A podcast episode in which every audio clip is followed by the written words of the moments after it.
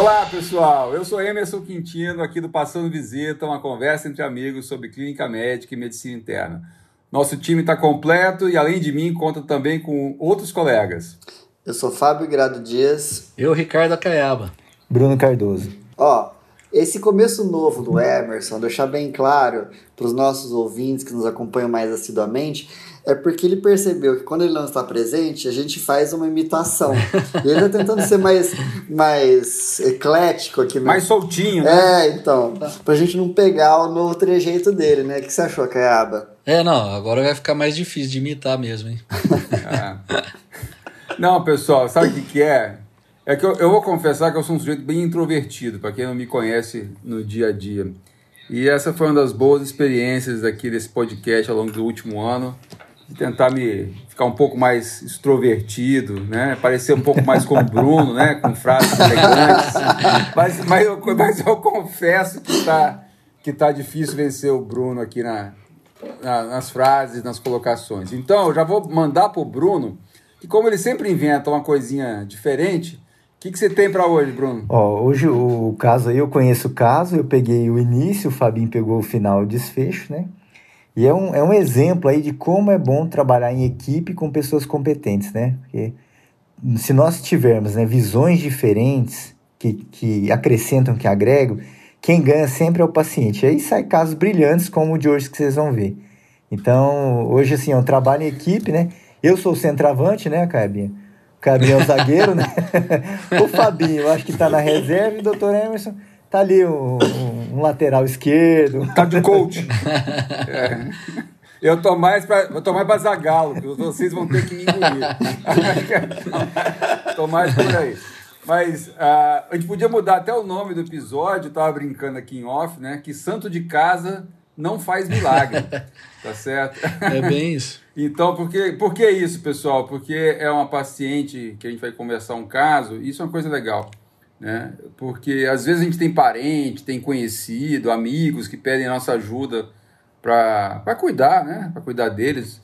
E a gente fica num dilema, às vezes se cuida do paciente ou se não cuida por relação próxima de amizade. Tá? Então, por isso que eu estou brincando que às vezes santo de casa não faz milagre. E por isso que o Bruno comentou aqui que mais de uma cabeça pensando às vezes num caso uh, vale a pena. Pessoal, quem quer contar o caso aí dessa paciente de hoje? Bom, eu posso contar o caso porque eu vivi o dia a dia ali antes até do, do hospital, né, que é, que é uma familiar é, próxima.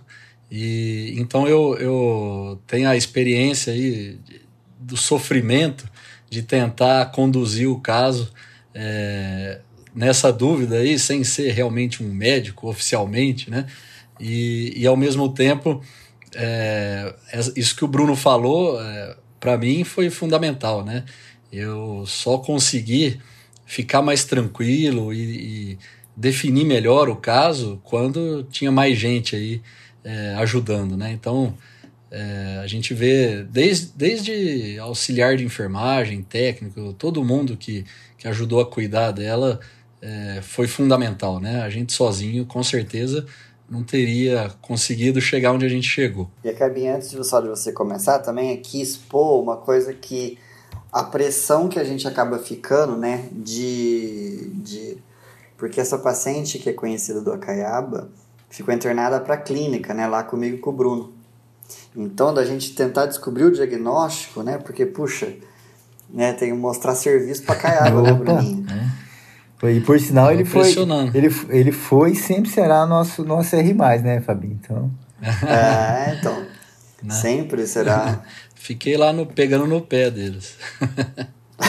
Ô, Ricardo, para com, essa, para com esse negócio aí, cara, esse folclore todo, esse confete. Conta o caso logo aí, vai. Bom, vou começar bem do começo. Há, há mais de um mês atrás, ela é uma mulher, então, ela tem 24 anos ela é formada em farmácia, mas ela é, hoje trabalha uma loja de construção da família dela. E, e ela, em 9 de março, ela fez um teste para Covid que foi positivo, que ela estava com alguns sintomas, ela tinha tido contato né, com pessoas que já, já tinham positivado. E ela começou com sintomas leves, teve cefaleia, mialgia, febre, é, e durou cerca de 3 a 4 dias e melhorou. Então, ela tem esse exame de 9 de março positivo para Covid e teve um quadro leve, não precisou de oxigênio, não precisou ser hospitalizada e, e só usou sintomático na época. E depois ela vinha bem, né? E agora ela não teve nenhuma outra intercorrência, ela não trata de nenhuma outra doença, né? não usa nenhum remédio regularmente. E dia 10 de abril, ela começou é, na madrugada com uma febre, né? 38 graus. E essa febre ela tomou analgé é, antitérmico, né? De pirona, e não baixou muito. E durante o dia ela começou a evoluir com um rash era um rash maculopapular, é, um pouco pruriginoso, principalmente em tronco. Né? Então isso não tinha dado 12 horas da, do início da febre, ela já evoluiu com esse rash né? e, e persistindo aí com as, com as febres. Ô Ricardo, é, para quem não sabe onde a gente mora, né? a gente mora em São José do Rio Preto, né? que é uma, uma região endêmica para dengue. Né? Nessa época do ano, tem muita dengue aqui, e por sinal nós estamos tendo dengue e covid, né? Então, assim, fica muito complicado não pensar na possibilidade de dengue, né? Frente a esse quadro clínico que você está desenhando para gente aí, né? Exato. Ela, ela entrou em contato comigo nesse primeiro dia, porque ela estava preocupada de ter pego de novo covid, né? E ela falou, nossa, aí como é que eu faço? Eu me isolo, não isolo, como é que eu faço? Eu falei, nossa, mas teve covid, né? Sintomática, com PCR é, por suave nasal, né, que é o melhor exame que a gente tem. É, então, é, é, eu falei, acho pouco provável que você tenha uma reinfecção é, por Covid, né? A gente tem já vários relatos aí de Covid é, em pacientes que já tiveram, né, uma nova infecção, mas geralmente depois de alguns meses, né? Pelo menos a, a maioria dos casos após seis meses, mas é, tem até alguns casos um pouco antes, mas bem menos frequentes. Então eu pensei, né, acho muito pouco provável que seja Covid, até porque ela não tinha nenhum sintoma é, específico de vias aéreas também, de, de é, dor de garganta, alguma coisa assim. E como o Emerson falou, falei, isso aí deve ser dengue, né? Nós estamos vendo muitos casos de dengue esse ano de novo. Nós tivemos um aumento dos casos de dengue aqui na região e febre é, que está difícil ali de, de passar com rash, acho provável que seja a dengue, né? É, mas ela, ela é jovem, né? Não, não tem é, não, não tem convênio e não tinha facilidade assim para fazer exame, então é, sendo dengue, a gente orientou ela fazer uma hiperidratação em casa, né? E ela ficou em casa é, se cuidando ali, né? Nos dias seguintes, né? Então, nos próximos três dias ali, 11, 12, 13 de abril, como é recente, eu tenho é, tudo isso na, na memória. Vivo na é, memória né, Ricardo? Tá bem gravado os dias aí. É, eu, eu até tinha orientado ela que, como ela manteve febre, falei, acho que seria interessante colher um, um hemograma e um NS1, né, nos primeiros três dias ali, pensando na dengue mesmo, já que só tinha febre e racha. E, mas ela acabou optando por só se hidratar e, e não fez o, os exames. Ô Ricardo, só uma coisinha ainda na febre no racha aí. Uma coisa que chama muita atenção às vezes na dengue é que às vezes esse racha que tem, o paciente começa uma coceira, uma pinicação no corpo lascado, né? Ela queixava de prurido? Ela queixava, não era muito intenso, mas ela falou que tinha coceira sim. E, e era aquele. É. E era um e outra coisa, né? Que às vezes quando tem esse, racha, já está na fase de resolução, às vezes, né, Ricardo? Da dengue. Também, né? pode aparecer mais tardio, né? E, e, é, e, era um racha micropapular, assim, bem. Quando ela, ela me mandou uma foto, né? Eu falei, vixe, isso aí é dengue, né? Tá bem típico de dengue. E, e aí ela, ela começou nesses dias, mantendo a febre e o racha, começou a ter mais mialgia, que batia com dengue, né? Artralgia, mialgia e é, começou também com uma dor abdominal e náuseas e alguns episódios de vômitos. E aí só que nisso ela já tinha passado os três primeiros dias para colher o NS1. Então, pensando numa evolução do quadro de dengue, eu falei, pelo menos era interessante colher o hemograma, né, para ver se está hemoconcentrando, ver plaqueta, né, tá tendo, é, não era uma dor é, abdominal importante, refratária, com vômitos recorrentes, para a gente pensar num sinal de alerta para internação, assim, né, mas estava tendo, né, alguma dor e, e vômitos. Então me preocupou isso. E foi quando ela colheu o primeiro exame, era um hemograma que tinha uma hemoglobina ali em torno de 13, é, 12 mil leucócitos, com predomínio de segmentados, né, uma neutrofilia é, leve, e uma plaqueta de 147 mil, limítrofe ali, né? É, a gente esperaria acima de 150, né? O normal, 147 mil. No dia seguinte, no dia 14, aí ela me procurou de novo, me mandou fotos aí, que ela estava tendo é, o olho, ela estava com o olho vermelho, estava tendo fotofobia, a luz estava incomodando, e é, a, a visão estava um pouco borrada, assim, não estava muito nítida. E também ela começou a ter dor na língua, né? Então, para comer, conforme a língua é, tinha atrito com o dente, aquilo incomodava e, e aí ela me mandou fotos e depois eu a vi é, pessoalmente. E ela tinha uma língua típica de língua em framboesa. Né? Não sei se vocês já viram língua em framboesa aí, Fabinho. É. Olha, Cabinha, só na, na pediatria, né? a gente, em adultos, eu acho que eu nunca havia visto é, língua em framboesa, né? A gente lembra muito da escarlatina, né? Nas crianças. Pois é. Né? Na, eu, eu... Seja... Mas ainda, é, assim, ainda eu, eu também só vi na pediatria, confesso aqui, tá? E faz tempo isso, hein? Por sinal, que eu fui interno da pediatria.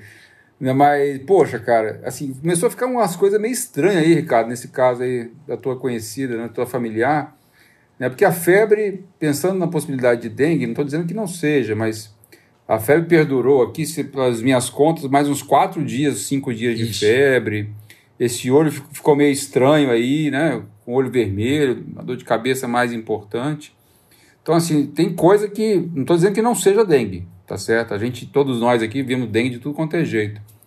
Mas tá ficando meio estranho esse negócio, cara. Exato. Né? Então, assim, tem coisa que não, que não tá batendo com dengue normal, Exato. cara. É, e, e numa análise crítica, né, também, a hora que sai esse hemograma, né? Esse hemograma não tem nada clássico para dengue, né? Então, assim, ela, ela, tem uma plaquetopenia, mas não há sinais de hemoconcentração, leucocitose, né? Que é importante. Okay.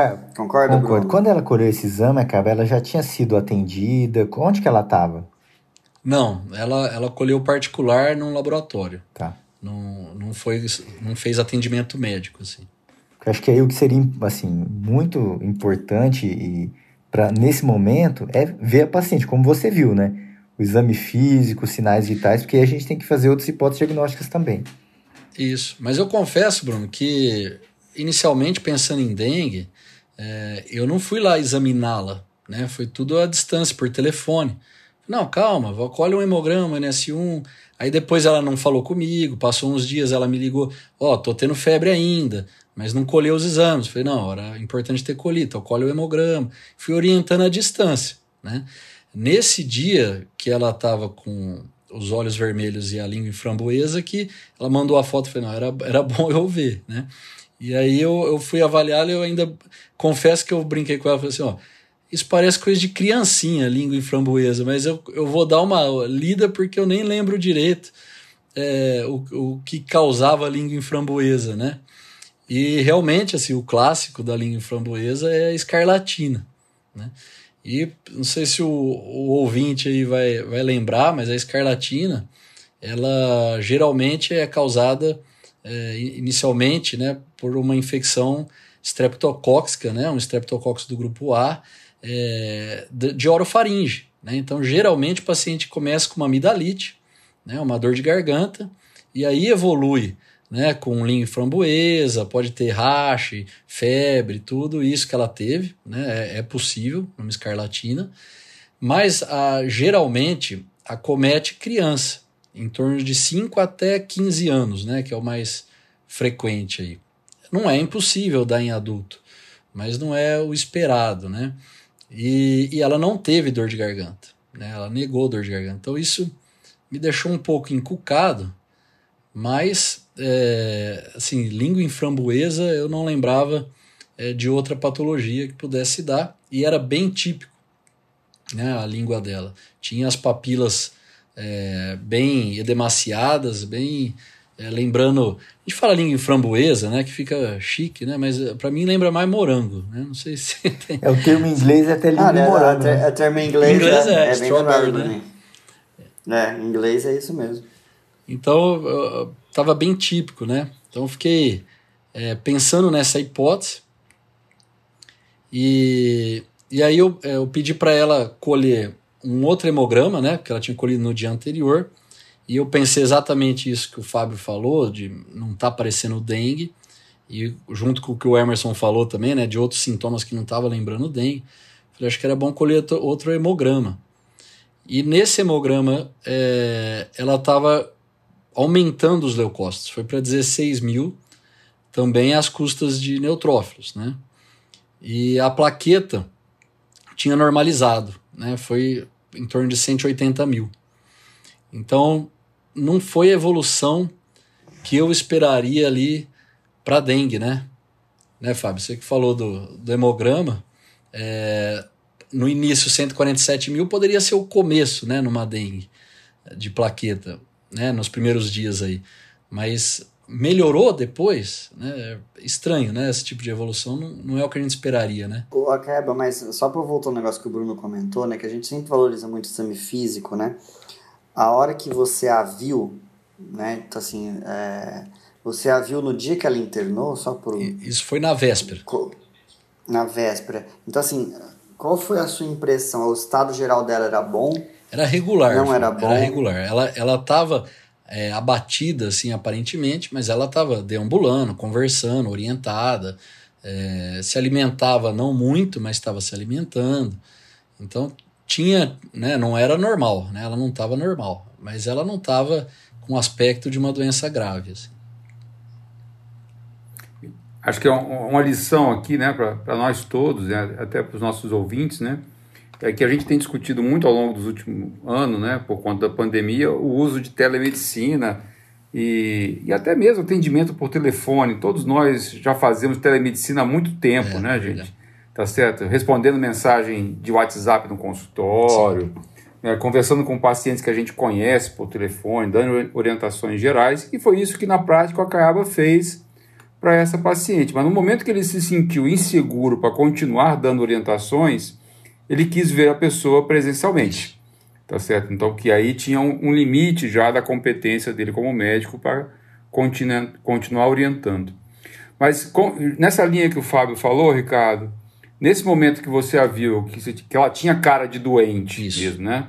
que você pediu para repetir o hemograma, que, qual foi a sua postura? A é, eu pensei em escarlatina, e escarlatina, por ser uma infecção estreptocóxica, o primeiro tratamento é, domiciliar seria a amoxicilina. Né? É, então eu prescrevi a amoxicilina para ela, é, e né, ela foi comprar tal, e, e falei, vamos ver como que você vai evoluir com a amoxicilina. Se for escarlatina, a gente espera aí que em 24 horas já comece a sentir um, uma melhora, né? Até 72 horas já esteja bem, né? Então eu passei, isso foi, ela pegou é, a medicação na, à noite, né? Nesse dia à noite. Então ela tomou uma dose da, da amoxicilina de 875 que eu passei para ela. E no dia seguinte, já no dia 15 de abril, ela acordou e não conseguia ficar de pé. Né? Ela levantava e ela tinha turvação visual, é, uma sensação ali de que iria desmaiar, né? Então uma pré-síncope, né? Ela fazia uma lipotímia é, e o, o pai então né, ajudou a socorrer ela, deitou ela e tentou aferir a pressão num aparelho que eles tinham é, eletrônico, né? E não conseguiu aferir a pressão.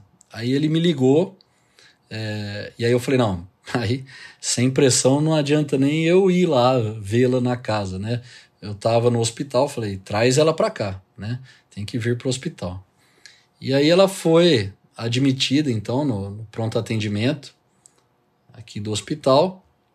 Ela chegou é, com uma pressão de 7 por 4, 70 por 40, uma frequência cardíaca de 110 e uma frequência respiratória de 20, né, normal, saturando bem, 96%, e afebril, 36,7.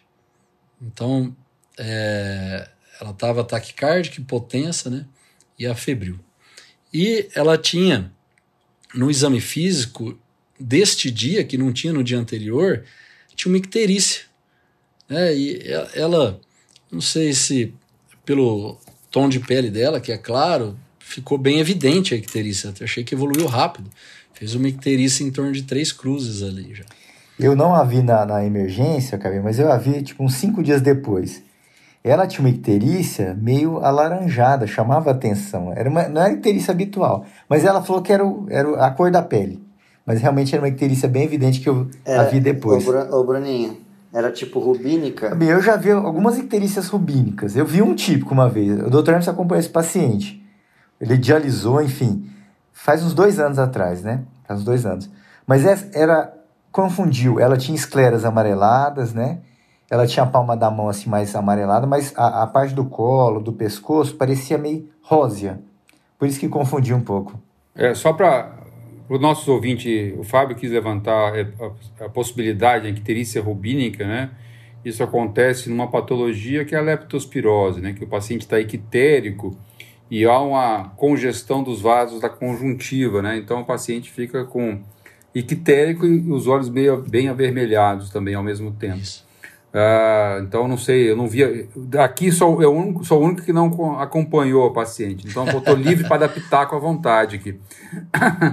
tá certo? Então, mas o que chamava a atenção, o Ricardo, que você estava comentando o caso, que ela chegou no hospital muito pior do que no dia anterior quando você Isso. a viu né? hipotensa, taquicárdica, aumento da frequência respiratória e ictérica, né? E tinha ficado aparentemente chocada Isso. mesmo. E... Né?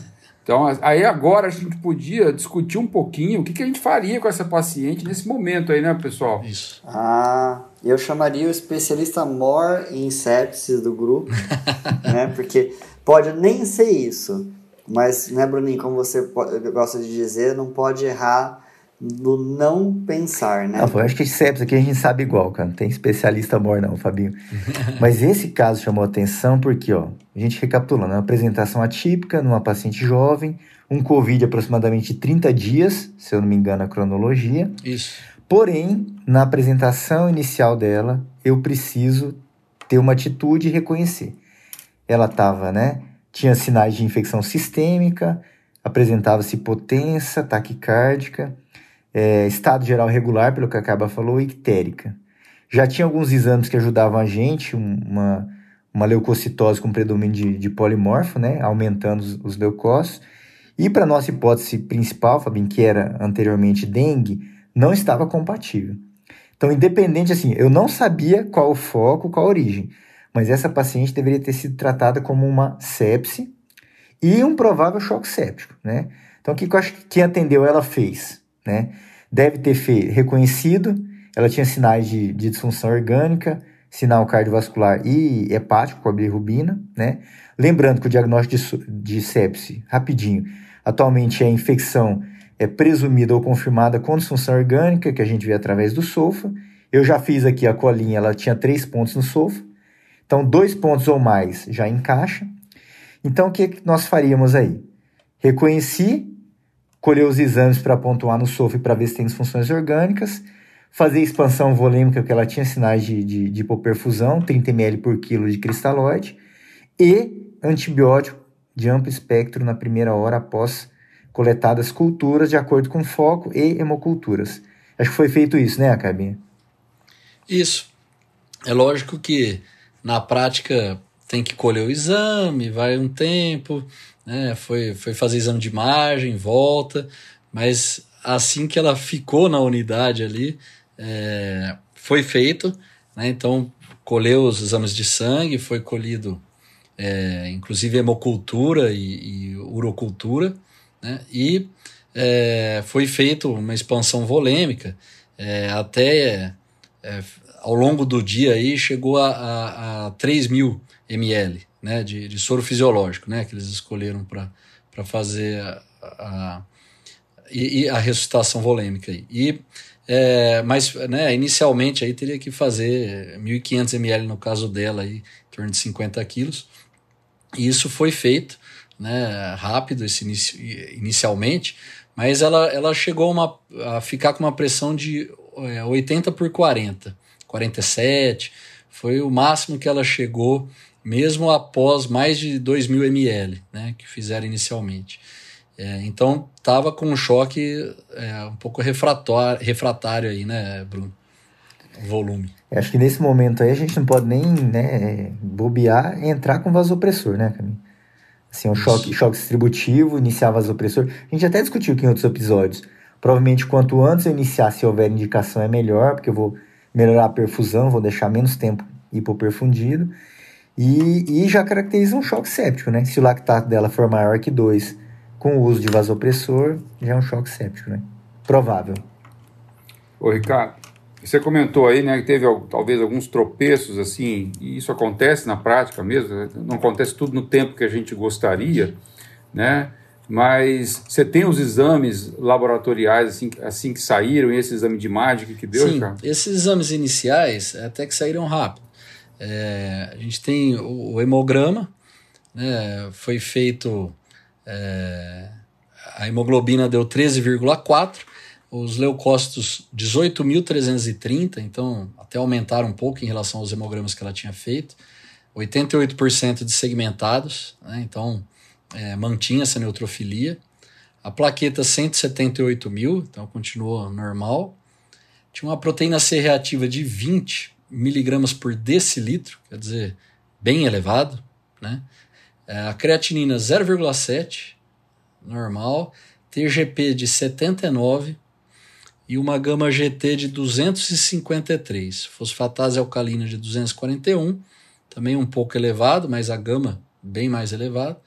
E a bilirrubina total de 5,89, com é, predomínio disparado aí de direta, né? 5,53 de bilirrubina direta. E um TTPA, o INR é, normais, né? Então coagulograma normal. E a amilase de 14. Esses foram os exames feitos na emergência e colheu né, a emo e uro que eu falei e não tinha é, saído ainda.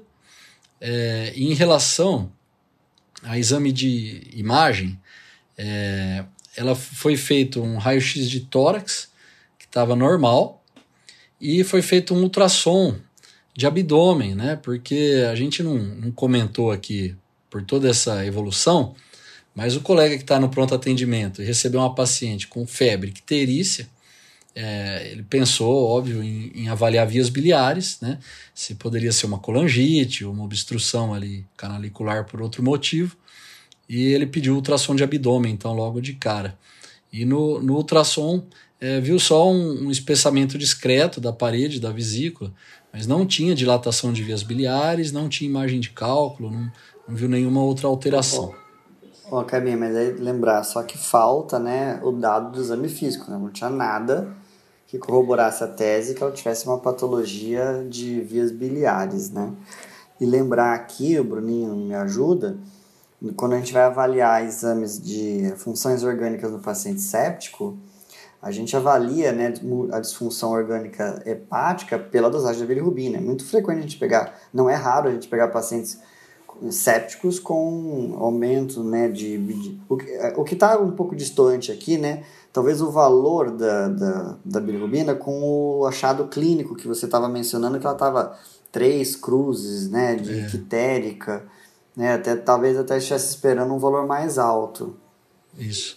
E um padrão colestático, né, Fabinho? De, de não, né, não é não sugerindo hemólise, algo assim, né? Padrão colestático mesmo, é, talvez por disfunção de vias biliares, né? É porque algumas patologias aqui que a gente poderia, algumas síndromes febris, né, ictérico-febris, acabam ficando um pouco menos caracterizadas, né? É, e... Pelo tipo de predomínio da, icterícia dela. Eu falei de disfunção de vias biliares, né, mas de vias excretoras, né? Quer dizer, inclusive da parte hepática, né? Da, da, da parte excretora. Uh, eu acho que a gente tem alguns desafios aqui, né? Mais, mais para poder orientar a discussão. Uh, porque a gente estava conduzindo um caso inicialmente com a hipótese diagnóstica de dengue, a gente viu que provavelmente não deve ser dengue pela, pela evolução. O Ricardo deu um, uma pitada aqui falando em língua em framboesa, com aparência de morango, que pudesse ser escarlatina. Isso fez até prescrever amoxicilina. E a doente tem uma piora de um dia para o outro, chega na emergência com um quadro aparentando sepsis, né, e, e, parece ser mesmo até o momento, tá certo? Mas eu fico com grande dificuldade, pessoal, de saber aonde está a infecção dessa paciente, tá certo? Então, assim, não está nada claro para mim aonde está o foco. E sendo bem sincero mesmo aqui, a gente não combinou isso, né, eu não saberia nem qual antibiótico prescrever para essa paciente frente a, a essa apresentação. Eu teria muita dificuldade, confesso aqui, de prescrever algum qual antibiótico eu daria para essa paciente, tá? Uh, ela piorou muito, né, assim, do ponto de vista hepático, né, porque apareceu icterícia de um dia para o outro. Será que uma dose apenas de amoxicilina seria o suficiente para poder dar uma reação eventualmente alérgica à amoxicilina? Eu tenho sérias dúvidas se isso poderia acontecer. Então, assim, eu não sei o que fazer agora, Bruno. Dá uma mão aí, que você que é o sepsis guy. Oh, assim, eu vou, vou, dar o, contar a história da vida real, né? Que talvez fique mais interessante. Eu vi essa paciente alguns dias depois, ela já estava na UTI. E o que, que a gente discutiu? Inicialmente, o diagnóstico era de uma sepse, né? Apresentação clínica, tudo. O que, que nós pensamos? É, para pensar numa síndrome ictérica febril aguda com choque. Será que essa paciente fez uma translocação bacteriana? Algum germe entérico que foi para a corrente sanguínea e fez um quadro séptico. Nós pensamos isso. E o antibiótico inicial foi guiado por isso aí. Ela não tinha um quadro clínico de patologias biliares nem hepáticas, pensando numa colangite ou no abscesso hepático, não tinha, para a gente pensar nesse foco. Quadro pulmonar era frusto, sem queixas. Quadro urinário também, muito frusto, sem, sem queixas, o exame não era compatível. E ela já tinha um, um exame abdominal, que é uma coisa que pode confundir, um abscesso abdominal, que nós podemos achar aí, que ela também não tinha. E aí surgiu uma, uma história durante a evolução, que depois queria que a Cacaba contasse, uma história relacionada ao dia a dia dela lá. Ela tinha um. que foi Isso. importante pra gente aí nesse, nesse contexto Isso.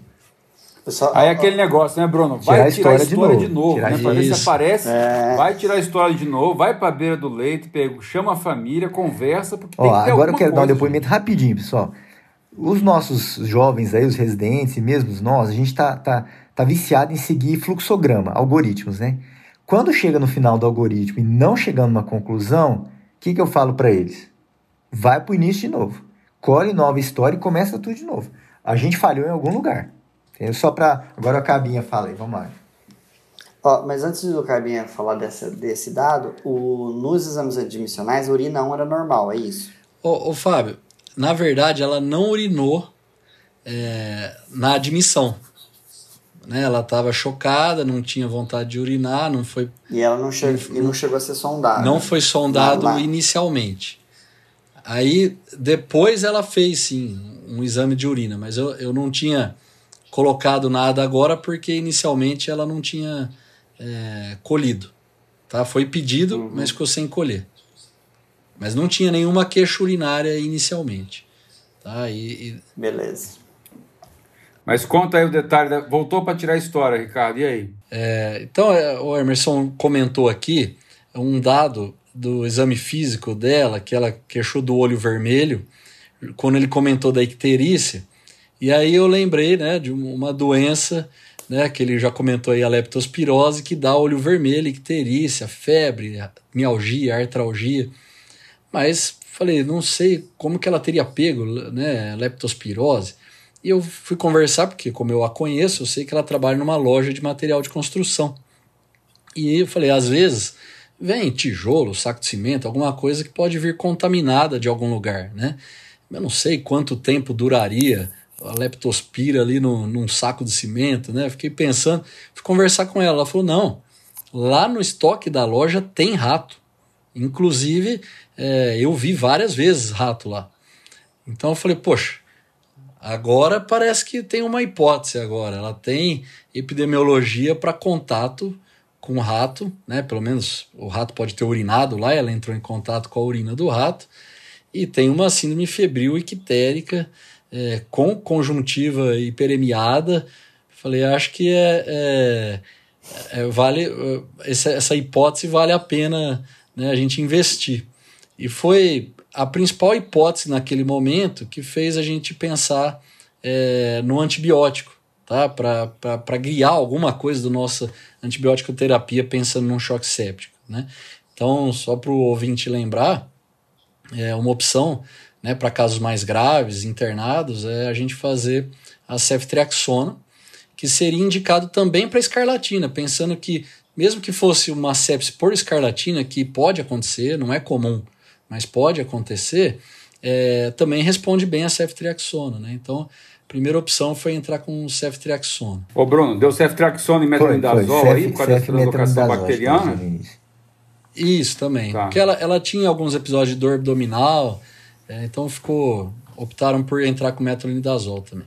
Ô, ô Ricardo, se, se, puder, se for leptospirose, esse caso, tá certo? É uma leptospirose grave, Sim. tá certo? Porque tem uma icterícia importante, a doente chegou chocada, tá certo? Então, esse é um negócio que chama muita atenção. Por outro lado, tá certo? Esses casos de leptospirose grave costumam ter forma pulmonar, entendeu? E, enfim, insuficiência renal, né? Então, é uma coisa que, sim, não estou dizendo que não seja leptospirose, tá? E tem umas coisas que chamam atenção. A doente não tinha plaquetopenia tão importante. Não tinha plaquetopenia não agora nesse mais. dia, né? Então, assim, assim não estou dizendo que não seja lepto, tá certo? Mas tem algumas coisas que não estão batendo para lepto aí também, tá certo? Às vezes, esses doentes com lepto chegam com potássio um pouco limite inferior do normal, tá? Então, assim, se for lepto, eu vou ficar surpreso, tá certo? Mas, assim, é uma boa hipótese para esse caso. Agora, só dando um pitaco, porque eu na história só fui entrar depois, né? Que ela eu acho que eu conheço ela no, quando ela volta, ela sai Isso. da UTI e vem para a enfermaria da Isso. clínica. E essas indagações, Emerson, que você está fazendo, é, eu também fiquei. Né, assim, ela, ela até tinha, acaba, não sei se eu estou me adiantando aqui, é, ela é estabilizada né, na UTI. Isso. É. Ela vem para a enfermaria em antibiótico terapia, correto? Isso, ela, ela só, só para passar rapidinho, ela, ela foi para UTI, então com noradrenalina. Até foi tentado um desmame nas primeiras 24 horas, mas ela voltou a ficar hipotensa. Então ela ficou 72 horas com noradrenalina, Rocefin, e ela teve uma melhora da PCR, né? Caiu a... no dia que ela saiu da UTI, ela estava com 4 de PCR, né? Entrou com 20. E aí ela, ela também é, caiu bilirrubina, né? Ela chegou a dois e pouco no dia que ela saiu da UTI e ela também é, é, teve uma melhora assim sintomática. Não estava bem, bem, mas ela estava se sentindo um pouco melhor. É, o que não melhorou foi leucostose, que manteve em torno de 20, 22 mil.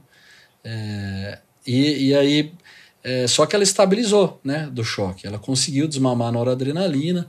Ela, ela pesa em torno de 50 quilos, então ela não, não esperaria uma PA muito alta mesmo. Ela sempre teve pressão de 10 por 6 por aí. Então ela ficou, é, desse ponto de vista hemodinâmico, ela ficou bem é, depois dessas 72 horas e aí teve alta da UTI. Né? Então ela teve é, alta da, da UTI depois, né, na, no quarto dia ali de, de UTI. Ou então, pessoal, vamos relembrar então. O paciente foi tratada como sepsis, tá certo? O possível foco poderia ser abdominal e talvez leptospirose, recebeu o tratamento adequado, droga vasoativa, Rocefin, ceftraxona, teve uma melhora parcial, tá certo? Teve alta e foi para a enfermaria. Nesse momento a gente ainda não tem um diagnóstico, mesmo porque a sorologia para lepto ela demora alguns dias para ficar pronta, tá certo? E o tratamento vai ser suporte clínico tá certo, o antibiótico e aguardar a resolução e do uma quadro. coisa importante, Tá Emerson, é que a, a sorologia para leptospirose ela tem uma isso é positividade importante. maior após o sétimo dia. Antes do sétimo dia é Isso. difícil confiar num exame negativo. Então a gente teve que esperar para colher no dia seguinte da internação, que daria o sétimo dia, e ele vai para o Adolfo Lutz, né? não é um exame feito na instituição. Então aí fim de semana não faz, né? então a gente teve que aguardar uns dias aí para sair o resultado. Né? Então essa é a vida real, né? Agora, Perfeito. Agora, ó, um dado aqui, né, o Bruninho. Nesse dia, né, então ela vem para a enfermaria, eu posso dar a im- a impressão do que eu, do que eu vi, né? Antes de, de ir para a enfermaria, eu, eu lembro de ter lido uma resposta, uma, uma mensagem no WhatsApp assim, Bruninho. Ó, quem passa visita amanhã na clínica? Precisa de um bom clínico, né? Mensagem do, do, do doutor Acaiaba, né? Eu falei, puta, deve ser bomba, né? Chego lá, É, tá- tá- isso, aí, isso aí, pessoal, foi no grupo da gente, tá certo? Eu não vou confidenciar tudo que estava escrito lá, né? As hipóteses diagnóstico e tal. Mas se vocês pensam, escutaram até agora aqui, ninguém, o Fábio até pediu, mas ninguém mostrou a urina 1. Então eu tenho que puxar a orelha desse povo tudo aqui, né? Porque não comentou da urina 1 da doente. Mas daqui a pouco eu vou querer saber, viu, pessoal? É. Então, aí eu chego para ver a menina, ela ela tá no, ela tá em melhor estado geral, ela não está ictérica, ela não tem as lesões exantemáticas mais. A língua em framboesa, no dia em que eu a vi, não tinha havia melhorado, e ela tinha, eu chamava muito atenção que ela a, a, a hiperemia conjuntival, né, a princípio, né? E a gente até pensou que pudesse ser uma uveíte. A gente, quando eu comentei de chamar oftalmo, já tinham, na verdade, chamado, acho que a Caiaba já Isso, tinha eu pedi na UTI ainda. para o oftalmo avaliar. Então eu, não a vi ictérica, Bruninho, né? Então ela tinha uma foto, uma fotofobia realmente que chamava bastante atenção. A gente não conseguia nem ligar, acender a luz do quarto, Isso. que ela já reclamava. A leptospirose, que havia sido uma hipótese que já havia sido levantada por, pelos colegas, eu, eu até falei para os meninos, olha gente, eu acho que é a principal hipótese que a gente tem no momento, mas há algo que me incomoda, assim como a Emerson mencionou. Primeiro, para uma paciente que chegou a ponto de estar é, em choque, é, o quadro, a ausência de quadro pulmonar e renal. Ainda que ela tenha, tinha uma, ela tinha hipocalemia, viu, Emerson? Isso. Eu lembro que ela, o potássio dela estava de 3, não era uma hipocalemia É, muito de é, entrada era relevante? 3.3 no dia. Depois na UTI, né? Isso. É, isso, Mas isso ela- eu chamo atenção para lepto, assim, às vezes, viu, pessoal? É. Né? Tem, um, tem um professor meu que falava que lepto come potássio. É, é uma das, umas, umas atípicas situações né, de piora de função renal com hipocalemia, né, a síndrome de Weil, a forma ictéria hemorrágica da, da lepto. Aqui, só por uma questão meramente acadêmica de menção, é, pelo dado epidemiológico, é que o hemograma não sugere isso. Um diagnóstico diferencial de leptospirose, que às vezes é um pouco até mais grave, é hantavirose. Só que na, han- no na hantavirose, né, que também o, o rato aí é o, é o intermediário, né? Tem um quadro pulmonar mais florido, né? Que é até às vezes com hemorragia alveolar, né, Bruninho? Ó, que, só que Ranta, Fábio, isso é uma coisa importante. Nós não temos no Brasil né, a forma de Ranta que dá insuficiência renal, tá? Nós temos a forma de Ranta que dá lesão pulmonar aguda só, Isso que eu tô tá? Então isso é uma coisa importante que tem alguns lugares do mundo que tem Ranta com, com insuficiência renal. Eu já vi dois casos de Ranta virose com insuficiência renal, mas a insuficiência renal foi decorrente do choque que esse doente tinha, não propriamente da, da Ranta virose. É. Então, assim, lembrado sempre nos quadros com quadro pulmonar, né? As formas cardiopulmonares, né, na hantavirose. Então, assim, mas mais pela questão, só lembrei da hantavirose aqui, pelo dado epidemiológico do contato ali com urina de rato, né? E, e aí, eu não sei se eu já, já posso aqui mencionar, eu até cheguei a conversar com a Caiaba, que a gente precisava ter, falando, conversando com os residentes, uma segunda hipótese diagnóstica. Porque como o Emerson disse, se viesse negativo leptospirose, tá, vamos pensar numa infecção de qual foco? Isso. Exato. né? Então, o... E aí tentei, a gente tentou começar a pensar numa correlação, né? Haveria, então, eu não gosto, eu costumo dizer que eu não costumo acreditar em coincidências, né? Ou a gente tem que sempre desconfiar das coincidências. A relação dela ter tido infecção por Covid há pouco menos de um mês com o quadro clínico que ela estivesse apresentando ali internada. Isso. E a gente sempre ouve aquela história do lá na pediatria, né, daquela síndrome inflamatória. E eu perguntei para Caiaba, né, Caiaba? Será que pode ser aquela síndrome inflamatória multissistêmica pós-Covid? Isso. Né? Que ela tem, que ela tem uma semelhança clínica com uh, Kawasaki, né? É. E, e aí e o Acaiaba veio com alguns insights, como a paciente, na nossa visão, olha só como a gente tem que tomar cuidado às vezes, gente. Ela aparentava estar melhorando, mas aí o Acaiaba, talvez pela proximidade familiar né, com ela, passou umas informações a mais que nos deixou preocupada, né, Caibinha? Aquela questão da febre. Comenta aí.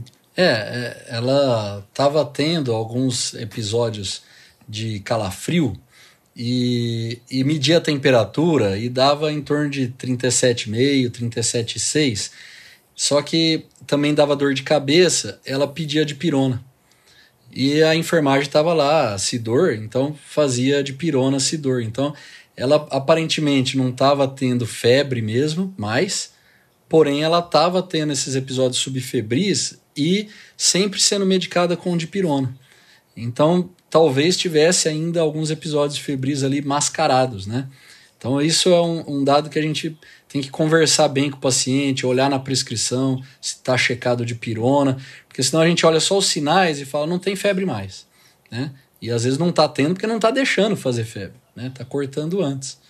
Então é, é, eu queria só, só lembrar a CPK dela veio na UTI 204, que a gente esperaria uma CPK mais alta, né? Na, na leptospirose realmente a função renal dela nunca alterou e, e, e, não tinha quadro pulmonar, que são duas situações de gravidade aí da leptospira. Então, é, era, era um quadro de leptospirose estranho e geralmente ele responde bem a ceftriaxona. É estranho estar tá enroscando aí para melhorar com a ceftriaxona também. Foi dando a pulga atrás da orelha. Uma outra coisa que me ocorreu eu não sei, não vi o paciente, pessoal. Então, assim, estou fazendo hipótese diagnóstica aqui conforme a gente vai conversando.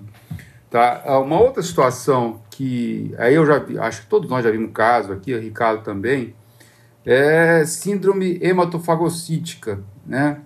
Tá certo? Tem outro nome mais chique aí que eu já esqueci qual que é, tá certo? Mas às vezes acontece isso, né? Paciente choque, disfunção orgânica, icterícia importante. Costuma ter insuficiência renal, os casos que eu vi são mais mais graves, é. coisa que essa paciente não tinha. Né? Então, às vezes a ferritina está muito alta, a triglicéride aumenta. Então, quer dar um pitaco aí, Fábio? É hemofagocítico ou hiperativação macrocitária, né? Assim, que, é, que é uma doença de, de menor atividade das células NK, que são células que, além de apresentadoras de antígenos, são é, controladoras da atividade de macrófago, né? Isso. né? O que tem contra a hemofagocítica, mas é, a lembrança da Emerson é importante porque ela é uma doença subdiagnosticada. Aliás, doença não, né? Ela é uma condição. Porque ela é sempre, na, em adulto, ela é quase 99% das vezes secundária a alguma outra morbidade. Falta aqui o quê? Porque dentre os oito lá critérios diagnósticos de hemofagocítica, a paciente aqui não tem as penias, né? Então ela não tem anemia, ela não tem leucopenia, tem que ter pelo menos bicito, né? E ela não tem a esplenomegalia, né, o exame físico, que é uma, também uma condição que a, a, se encontra, é um critério, inclusive, da hemofagocítica. Como a Emerson falou, hiperferritinemia, e não precisa ser é uma hiperferritinemia absurda, né, que o pessoal às vezes acha que a hemofagocítica se caracteriza por ferritinas extremamente elevadas. Marque 500 já é critério. Hipertrig... Então, o que, o que está chamando a atenção aqui, pessoal? Estou assim, encafifado aqui, eu confesso para vocês que eu não sei o que, que é. Tá certo. Mas eu posso então, te dar mesmo. um dado a mais que complica o raciocínio? Fala. Eu, eu vi de manhã, né? Ela, o exame físico dela estava mais pobre. À tarde, a língua framboesa volta. Exato. Ela foi, foi no mercado e comprou uma língua framboesa. Né? Exatamente. Né? Só foi assim. Você está de brincadeira com a gente. Mas aí eu queria conversar um pouco, pessoal. Assim, vocês levantaram essa possibilidade de síndrome inflamatória multissistêmica pós-Covid. Tá certo? Esse insight é, é bem legal, para falar a verdade, né? O tempo bate aí, um mês, 40 dias pós o, o Covid aí, mas é o clássico, pelo menos o que eu li, né? Tá? Porque eu não vi paciente assim, é mais comum na pediatria, né? E essa língua de fambroesa aí, né? 24 anos de idade, ela não é tão criança mais, né, é. né, Ricardo?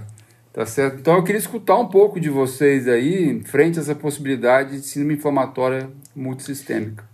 Antes do Acaba entrar, né, tipo assim, porque isso foi uma coisa que a gente comentou, mas nós, por não termos experiência com isso, basicamente a gente nunca viu, eu, eu não tinha lido nenhum relato de, dessa síndrome em adulto. Mas o que ficava esbarrando da gente não progredir nessa hipótese antes de sair resultado de lepto era a leucocitose, né, Cabinha? É. O, o, o que me chamou a atenção é, é desde o início, assim, minha, minha mulher é pediatra, né? Ela já falou, ela teve Covid, será que pode ser aquela síndrome inflamatória?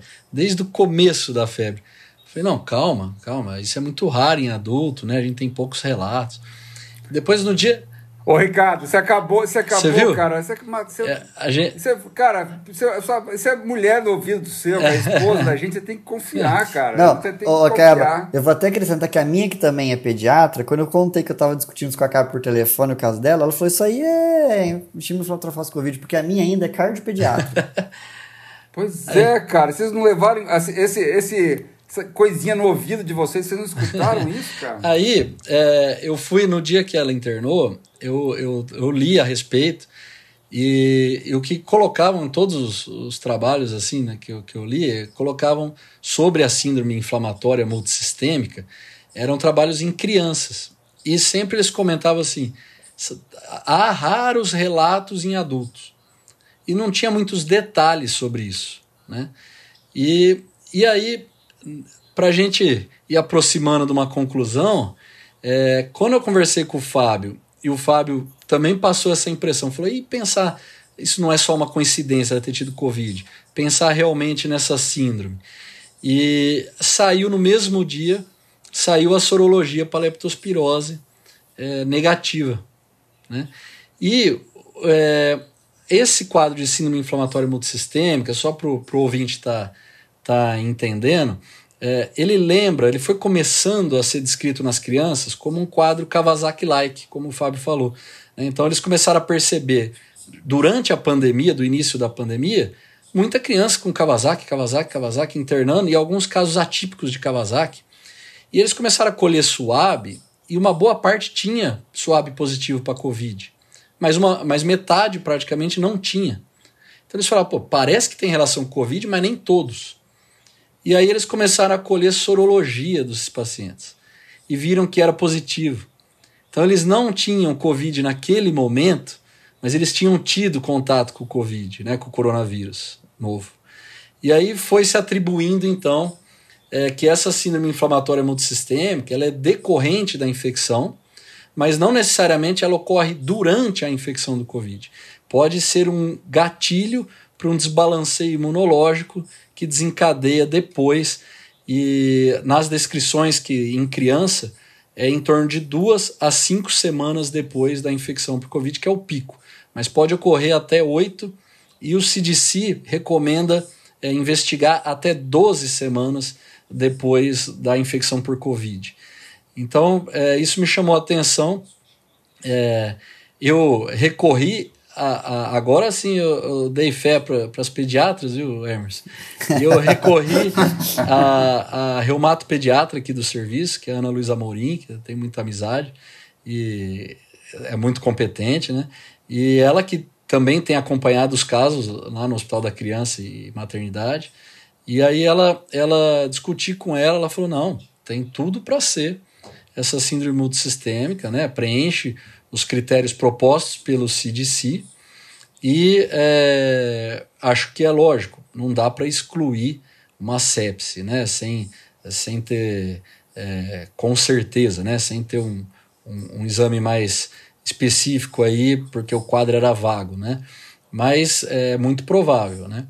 Então, é, nessa situação, né, é, ela, ela também, né, uma coisa que me chamava muita atenção, pensando numa sepse bacteriana, é, e a uveíte, né? Porque ela tinha olho vermelho, dor e fotofobia. Depois não vou entrar nisso, que dá outro podcast, né? Avaliar o olho clinicamente.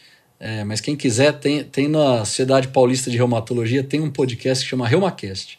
E eles têm lá a avaliação para o clínico de uveíte, né? Como avaliar sem ser o oftalmologista. E esse conjunto, sem secreção, né, o olho não tem secreção, igual numa conjuntivite, por exemplo, é, lembra uveíte. E que infecção bacteriana poderia dar uveíte com esse quadro todo, né? Isso não, não batia. E no Kawasaki, já é descrito, pode dar uveíte e pode dar língua em framboesa, né? Então, é, pensando numa síndrome Kawasaki-like, batia, dava tudo isso, febre, rash, icterícia, dor abdominal, né? Então, é, batia para o quadro de Kawasaki, que é uma coisa que eu já sabia, né? a gente já estuda Kawasaki há mais tempo, e é, eu fui então procurar artigos em adulto da síndrome inflamatória multissistêmica e achei um artigo, inclusive do CDC, entre outros, relatos, só tem relatos de casos, né? E o CDC relatou 27 casos no ano passado. É, imagina os milhões de pacientes com Covid e eles relataram 27 casos, entre casos americanos e do Reino Unido. Né? Então é realmente uma situação rara. Porém, as descrições desses casos são bem compatíveis mesmo, né? Febre, mucosite, rache, icterícia em alguns casos, artralgia, mialgia, né? É, então, é, é, um quadro inflamatório com elevação de, de provas inflamatórias, leucocitose, e evolui tardiamente com plaquetose. E ela começou, lembra que eu comecei, disse que tinha 147 mil no início, foi paciente 80, 250, e depois, agora nos últimos dias de internação, já estava 400 né, de, mil de plaqueta, estava subindo realmente as plaquetas. Né? Então, conversando aí né, com, com o Fábio, é, com a reumatopediatra, é, e ela já tinha feito então a sexta dose do, do ceftriaxona, eu optei por entrar com prednisona, que é o tratamento inicial para essa síndrome inflamatória multissistêmica. Em criança, assim como no Kawasaki, pode evoluir com aneurisma de coronária. Então, nos, nos casos mais graves, é recomendado fazer imunoglobulina, porque a imunoglobulina tem um efeito rápido, né? Para tentar prevenir a formação de aneurisma de coronária. Em adulto é mais raro isso no Kawasaki e eu não achei nenhum desses relatos é, de aneurisma de, de coronária é, comprovado. Né? Então, e ela já tinha passado da fase de choque, tinha tido uma resposta. Né? E é, é uma doença que pode ser autolimitada, se não fizer nada, ela pode melhorar e se arrastando, mas melhora. Então, talvez isso explique a melhora que ela teve inicialmente mas o Fábio, como um bom clínico, detetive aí, foi, foi revirar aí. Conta aí, Fábio, o que, que você acha que pode ter contribuído para essa resposta inicial? Não, eu sempre falo que esses casos da, da enfermaria, eles vêm com complicadores, né? Tipo, ela tinha o dado epidemiológico dos ratos, né? Hum. Então morava lá numa. trabalhava do lado deles ali. E me entregava muito, Emerson Bruninho, ela ter melhorado no começo. Né? Assim, ela chegou lá com choque séptico, refratário, ficou 72 horas com Nora e de, repente melhora, né? Ela foi lá e fez a curva, voltou. E aí a gente foi falar com os residentes para a gente dar uma investigada retrospectivamente na prescrição. E a gente sabe que alguns pacientes que usam aminas vasoativas no cenário de choque quando refratário, associa-se hidrocortisona numa posologia de 50 mg de 6 em 6. E ela, ainda que por curto período, recebeu corticoterapia na, na, no primeiro dia. Isso. Né? Então, talvez, né, aqui tentando imaginar, isso tenha dado um, um curso de atenuação da sintomatologia dela. Porque depois que a gente deu o corticóide, né, Cabinha, a resposta foi dramática. E aí alguém poderia falar assim, mas pô, se um culhão entrar com dose imunossupressora de corticoide, ainda havendo possibilidade de ser infecção, né? Porque ela tinha uma leucocitose grande, né? A gente acabou pedindo, viu, Bruninho, uma procalcitonina, né, Caiaba? Pra... Que veio baixo, que nos deu segurança para suspensão do antibiótico e deixar apenas com corticoide. E... E, as a... culturas vieram negativas e leuco... hemo e uro Também, negativo. Também, é, as culturas negativas. Então, na verdade. Imagina eu... que você colhido sorologia, para vírus B, vírus C, isso, toxo, isso. essas coisas tudo. Também, tudo CMV, negativo, né? toxo, é, B, C e HIV. Tudo negativo. É, e a leucocitose que tinha sido uma coisa que aí era desconhecimento meu, né? Ignorância minha. Não imaginar que a leucocitose, que nessa, nessa síndrome pudesse ter uma leucocitose neutrofílica de como aquela tinha, né? 25 Isso. mil, 23 mil. Né? Mas depois lendo, né, Caio, a gente puxa, bate, bate tudo. tudo. E a gente entrou com 60 miligramas por, eh, né, por dia de prednisona e é impressionante. No, em 12 horas ela se sentiu melhor, não estava normal, mas se sentiu melhor. E em 36 horas ela estava praticamente normal de sintomas. É, como tem um risco de aneurisma de coronária, a gente pediu uma anjo TC de coronária para saber se precisaria ainda fazer imunoglobulina, porque no Kawasaki até o décimo dia de sintoma pode fazer imunoglobulina, e a anjo TC dela veio normal, sem alterações de coronária. Então a gente manteve só a prednisona, ela evoluiu com 700 mil plaquetas no último dia, é, então, que é esperado é. mesmo, e mantinha a leucostose, que isso é mais devagar, mas a PCR dela caiu para 1,2 né, depois do corticoide. Então, e ela ficou assintomática, né? Inclusive o olho é, melhorou bem, né? É, então, assim, é, ainda estamos acompanhando, ela ainda está usando corticoide, mas acho que o quadro ficou bem. Foi colhida, inclusive, uma segunda sorologia para leptospirose que também veio negativa. Então, acho que ficou bem é, definido aí o quadro de síndrome inflamatória multissistêmica. E talvez a raridade da situação seja mais é, pela falta de diagnóstico. Quantos pacientes com Covid evoluem depois com rache, febre, uma icterícia e está na UTI, ficou entubado e está sendo tratado como é, sepse por alguma contaminação intra-hospitalar, né? Então, talvez a gente, é, né, a ideia de trazer esse caso foi principalmente para chamar a atenção disso, né, dessa nova é, manifestação aí em adulto, né, mais raro ainda, mas a gente tem que lembrar disso, né?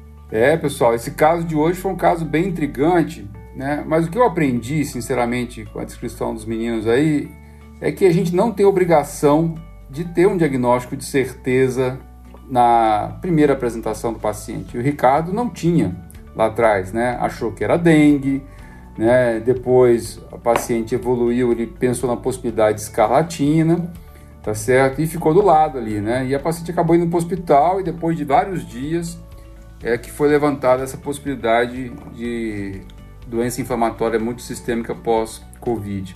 Né? Isso só reforça, poderia ser outro, outro problema, pessoal, que a gente tem que estar do lado do paciente, tem que voltar para o livro, a gente tem que entrar no PubMed, tá certo? Correr atrás do diagnóstico, né? Tem que ralar mesmo, né? Tinha um amigo meu que falava que tinha que papirar, né? Pegar o livro e estudar, porque às vezes a gente não sabe, né? O que se apresenta. Né? E eu realmente, eu não, daqui dos quatro, eu não conhecia o caso clínico. E eu aprendi bastante com vocês hoje. E eu recomendo, e eu vou fazer isso hoje, pegar o livro e dar uma, uma boa estudada em doença inflamatória multissistêmica pós-Covid, pessoal. É, eu queria que já, um tom já de despedida, porque eu quero ouvir a frase do Bruninho, que eu sempre espero anteciosamente desde o começo do episódio. é, mas assim, o alívio que a gente teve, né, quando, quando ela. Quando a, gente, quando a gente foi estudar, né, essa síndrome, porque aquela coisa a gente fica nichado que isso é raro em adulto, raro em adulto, e acaba mencionou bem, né? Às vezes, de repente, nem tão raro seja. Mas a hora que ela começa a melhorar, o alívio que a gente teve, né? E dá uma certa sensação de de, é de recompensa, né? Você fala, puxa, é por isso que a gente fez medicina, né? Esses casos desafiadores. É. Eu só queria fi, é, finalizar aqui que é, no up to date mesmo não, não tem muita referência em adulto. Então você tem que buscar mesmo, querer ir atrás desses artigos, nesses casos mais raros e, e mais atuais aí. E agradecer muito a, a, colaboração de várias cabeças aí. Bom, pessoal, é, atendendo aos pedidos do Fabinho aí, né? Eu acho que esse caso é muito emblemático, assim, não só pela brilhante né, é, evolução, investigação, mas assim, mais que nunca provou que faz a diferença na vida dos pacientes, que eu falo todo dia para os meninos. É o nosso empenho, é a nossa dedicação, é o nosso cuidado com o paciente. Faz todo dia. Se aprendeu isso, é isso. Isso é o mais importante, né? E para não me delongar demais, a frase é o seguinte, ó. Acho que esse foi um trabalho em equipe brilhante, né? O Acaiaba, assim, tomou a frente aí, mas assim, Fabinho também, eu consegui ajudar um pouco quando ela estava na UTI, depois eu acabei não acompanhando mais. Mas a frase que eu vou falar para resumir isso aí, da Clarice Lispector, ela fala o seguinte, ó. Quem caminha sozinho pode até chegar mais rápido, mas aquele que vai acompanhado com certeza vai mais longe. Então, nesse caso, nós fomos mais longe que nós fomos todos juntos, né? Olha, Bruninho, essa teve um contexto muito legal, hein? Muito bom. Parabéns. É isso aí, pessoal. Esse foi o Passando Visita, uma conversa entre amigos sobre clínica médica e medicina interna. Um abraço e até o próximo episódio.